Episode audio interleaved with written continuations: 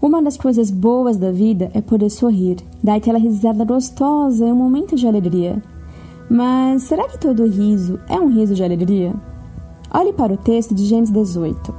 Abraão recebe a visita mais importante da sua vida, a visita de Deus para reafirmar a promessa que Abraão e Sara teriam um filho.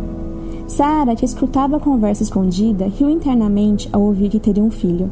Antes de a condenarmos, vamos entender seu contexto. Sara e Abraão já eram de idade avançada. Seria impossível ter filhos. Além disso, Sara vivia com a dor de não ser mãe, e naquela época uma mulher estéril era considerada amaldiçoada. Imagina o turbilhão de sentimentos dentro dela.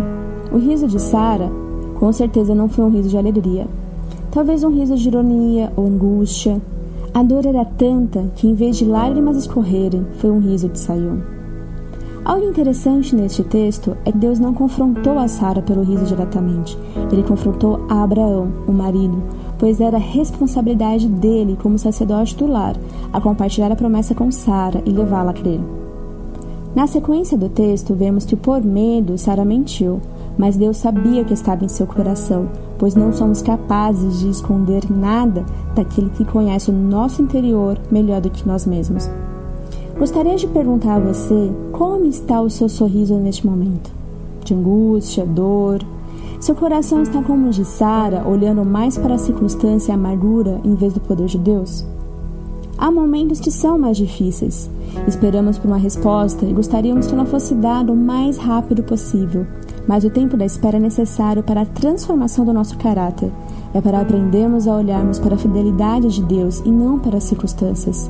É crer que Deus é fiel para cumprir sua promessa e isso depende somente dele, não de nós.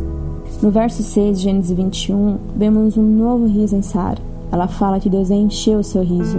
O filho da promessa nasceu. O riso de angústia, amargura, foi transformado em um riso genuíno de alegria e gratidão. Isaac significa riso. Quando Sara falava meu Isaac, ela dizia meu riso e era um riso de felicidade e gratidão. Essa é a nossa confiança em Deus, que tem o poder de transformar qualquer realidade, de mudar a nossa angústia para alegria, de trazer a paz em meio ao caos, de nos confrontar nos momentos difíceis não porque ignora a nossa dor, mas porque nos ama e seu propósito é transformar o nosso caráter até que Cristo seja revelado em nós e através de nós. Coloque seu coração diante de Deus. Derrame suas lágrimas aos pés daquele que tem o poder para salvar. Confie em Deus e oremos para sermos transformados e aprendemos a confiar na perfeição do seu tempo. Pai, obrigada por seus feitos, por suas maravilhas e soberania. Mesmo o homem sendo menor do que os anjos, o Senhor o amou. Se importa conosco e é o socorro presente em minha tribulação. Ajuda-nos a crermos e confiarmos nas Suas promessas, a esperarmos com alegria pelo tempo certo do Seu agir. Tira de nós o orgulho, o pecado de duvidarmos do Seu poder. Nos ensina, Senhor, a confiarmos em Ti o tempo todo.